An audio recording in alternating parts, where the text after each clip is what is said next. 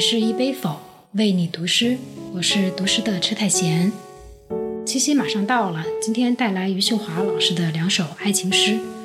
之前在栏目中我也分享过他的一首比较小众的诗，叫《木桶》。余秀华老师是我个人非常喜爱的当代女诗人。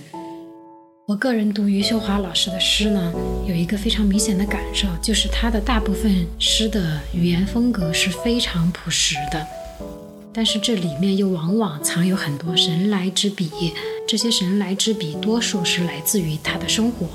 比如我们接下来要分享的这首《我爱你》，里面关于稻子跟稗子的区别这个比喻，以及用稗子来形容暗恋之情，这个表述，对于大部分缺乏农村生活经验的人来说，啊，就会觉得非常新鲜、非常新奇；而对于有农村生活经验、有植物常识的人来说，这个比方就非常的神来之笔，因为大部分人。很少用这种常见的作物来比喻爱情，非常有乡土气，但是质朴里面流露出真情跟细腻。平时除了看他的诗作，我也偶尔在微博上关注他的动态，他确实是微博热搜常客。他的微博评论区也非常有意思，有人说他骂人的水平跟他的诗一样好，当然骂他的人。脏话也无所不用其极，宛如一出大型社会观察节目。读他的诗，里面的女性思想非常立体，情感热烈而干脆，有柔情也有豪情，有粗粝也有细腻，没有高谈阔论，有的只是一名普通女性所能触达的一方土地。她的脸上有跟生活对打过的痕迹，她流露出倔强和不屑。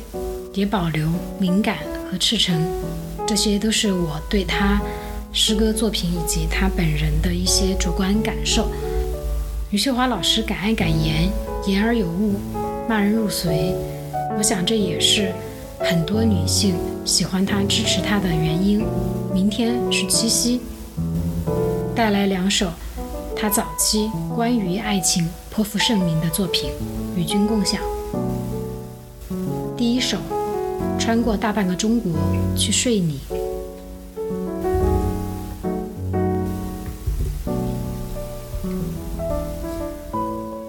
穿过大半个中国去睡你，余秀华。其实，睡你和被你睡是差不多的，无非是两具肉体碰撞的力，无非是这力催开的花朵，无非是。这花朵虚拟出的春天，让我们误以为生命被重新打开。大半个中国，什么都在发生：火山在喷，河流在哭，一些不被关心的政治犯和流民，一路在枪口的麋鹿和丹顶鹤。我是穿过枪林弹雨去睡你。我是把无数的黑夜摁进一个黎明去睡你，我是无数个我奔跑成一个我去睡你。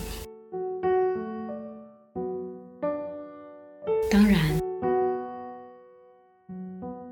我也会被一些蝴蝶带入歧途，把一些赞美当成春天，把一个和横店类似的村庄当成故乡。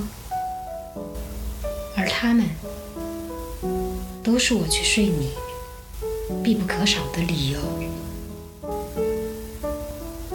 第二首，我爱你，余秀华。巴巴的活着，每天打水、煮饭，按时吃药。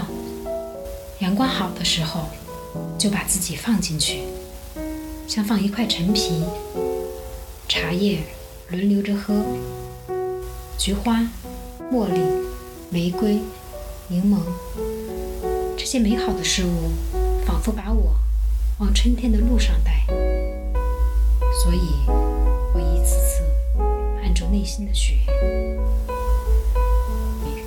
它们过于洁白，过于接近春天。在干净的院子里读你的诗歌。这人间情事，恍惚如突然飞过的麻雀儿，而光阴皎洁。我不适宜肝肠寸断。如果给你寄一本书，我不会寄给你诗歌，我要给你一本关于植物、关于庄稼的，告诉你稻子和稗子的区别，告诉你一颗稗子提心吊胆的春天。友好提示啊，第一首诗多半适合女生表白。在当前的社会语境下，男生如果用这首诗来诉衷肠，可能会瞬间变得油腻。第二首当然是男女皆宜的，《一杯否诗一首》。这两首诗你有何理解？欢迎评论区分享。七夕快乐！